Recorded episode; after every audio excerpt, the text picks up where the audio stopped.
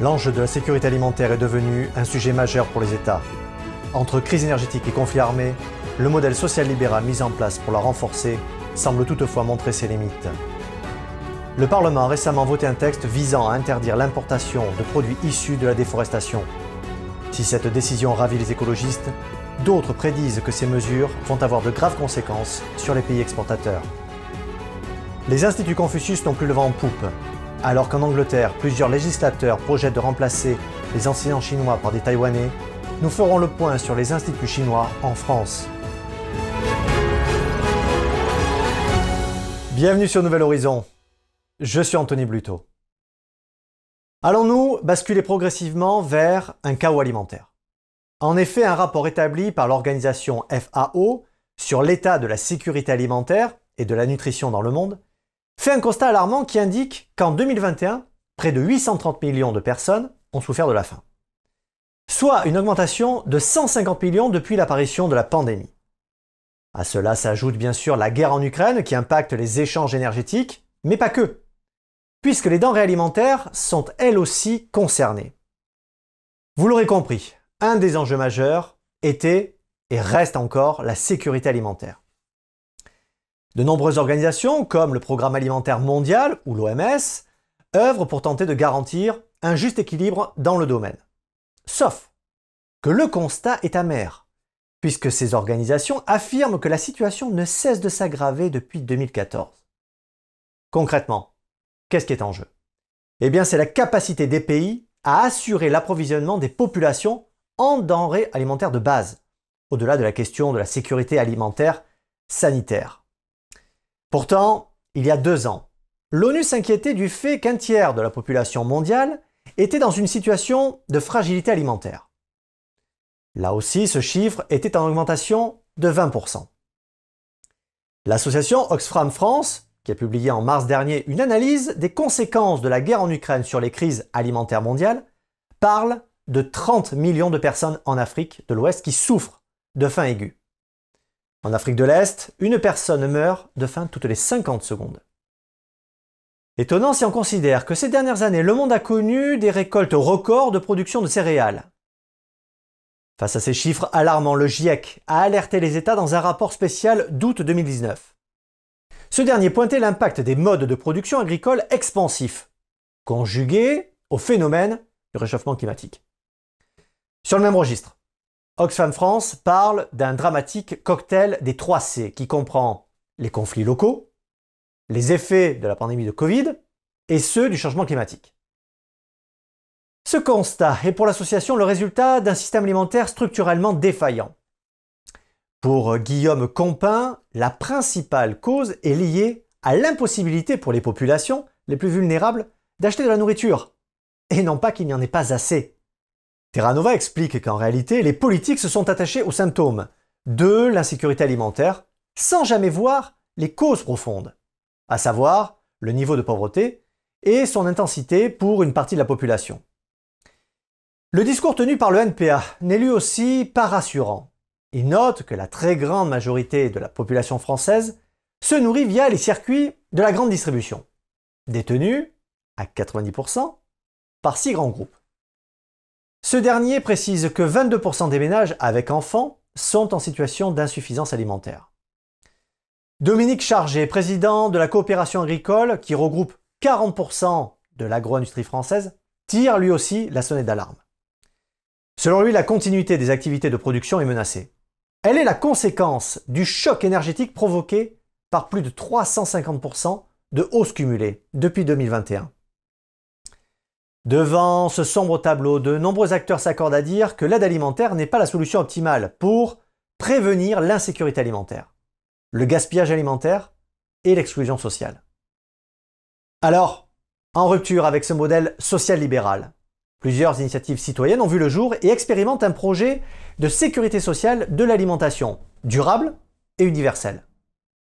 Celui-ci serait basé sur une alimentation de qualité et des modes de production et de distribution alternatifs.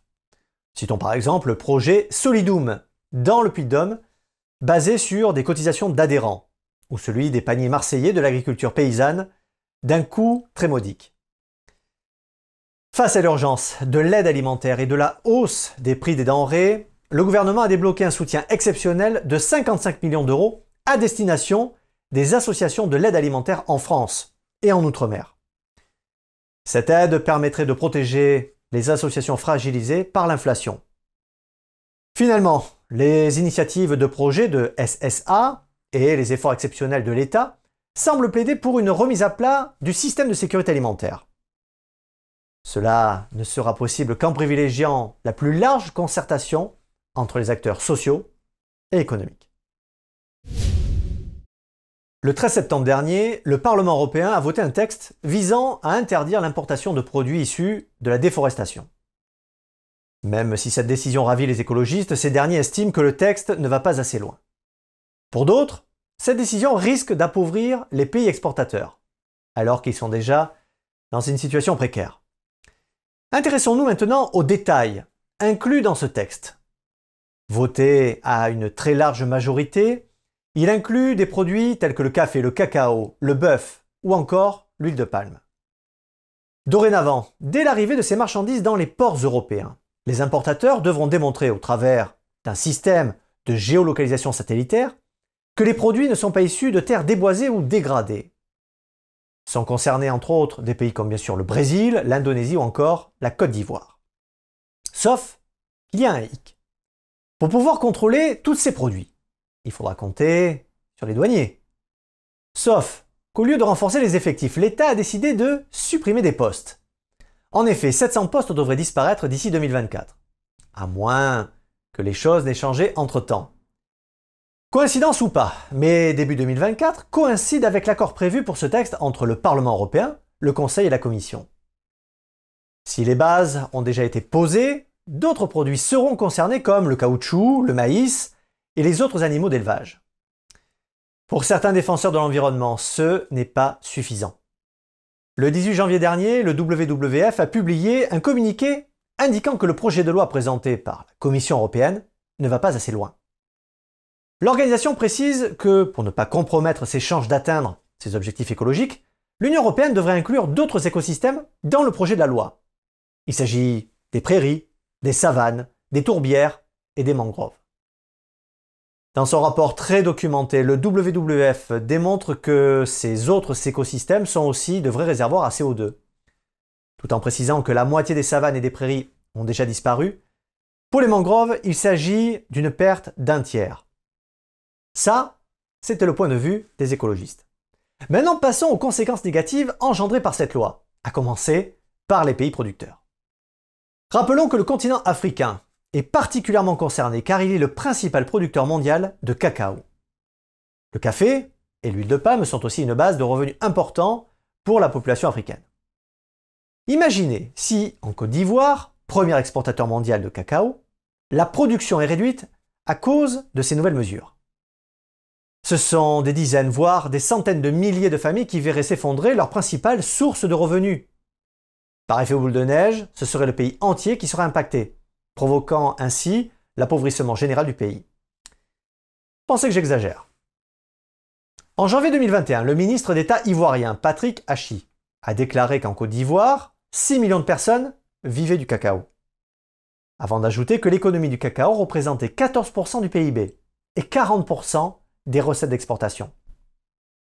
Tout cela est sans parler des autres produits qui pourraient être interdits par la suite.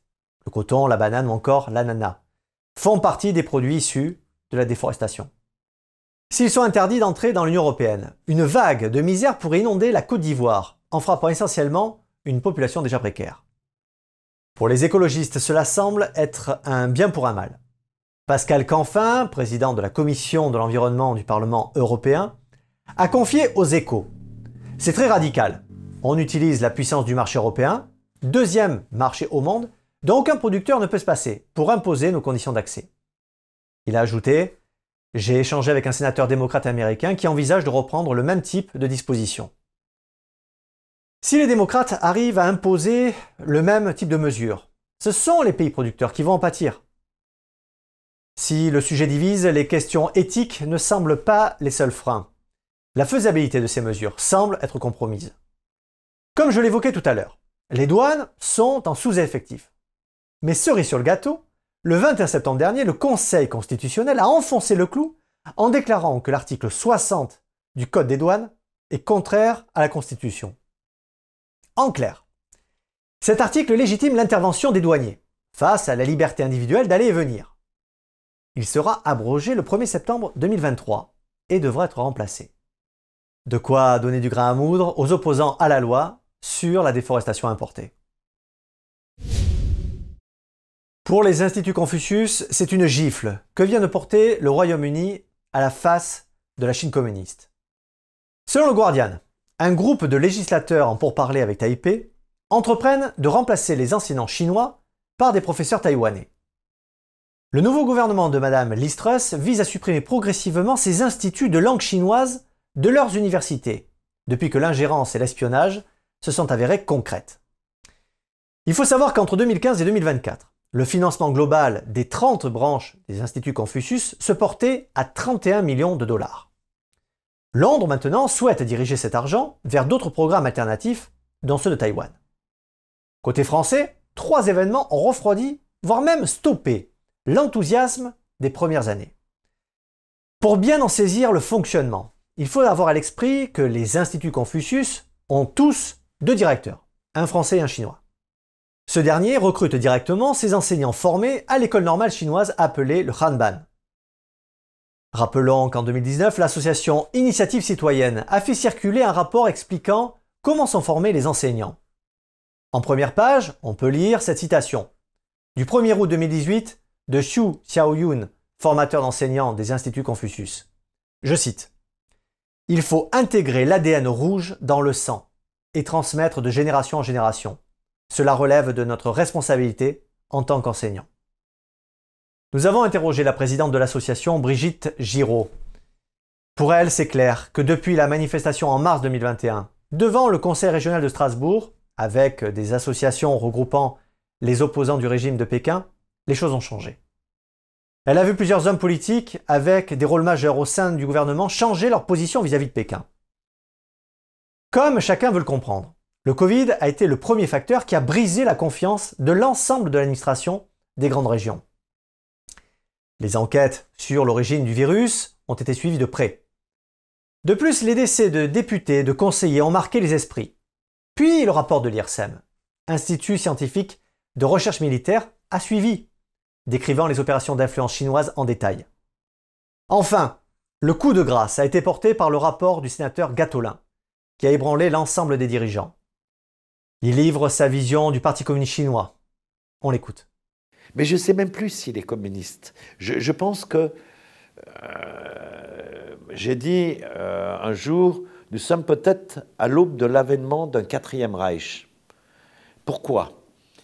L'armée du parti la SS, avec ses propres règles, a dévoré l'armée. Aujourd'hui, ce n'est plus l'armée de libération populaire de Chine, c'est l'armée du parti et d'une certaine vision. Moi, je, reste persuadé qu'aujourd'hui, à l'intérieur, y compris des dirigeants chinois au pouvoir, il y a une partie de responsables qui commencent à s'inquiéter non pas au nom des libertés, mais de l'aventurisme prôné par le président Xi Jinping. C'est donc une suite de consternations qui ont fait reculer les directeurs des universités en stoppant leur programme d'événementiel avec ces fameux instituts Confucius. Les conseils régionaux, mais également les communes, n'ont plus versé de subventions aux instituts Confucius. Certaines industries de régions de France qui commerçaient activement avec la Chine n'ont pas reconduit l'intégralité de leurs contrats. Un seul Institut Confucius reste très actif et étonnamment proche de nos bases militaires. Il s'agit de la Business School de Brest. Et pour cause, racheté par le groupe chinois Weidong en 2017, le groupe projette de grandes ambitions d'hégémonie au sein de l'UNESCO. D'ailleurs, l'école est devenue un des leaders mondiaux de formation professionnelle. Une façon d'enseigner le chinois et les affaires et de garder un pied dans les entreprises à l'international. Merci d'avoir suivi Nouvel Horizon. Prenez soin les uns des autres. Et restez libres.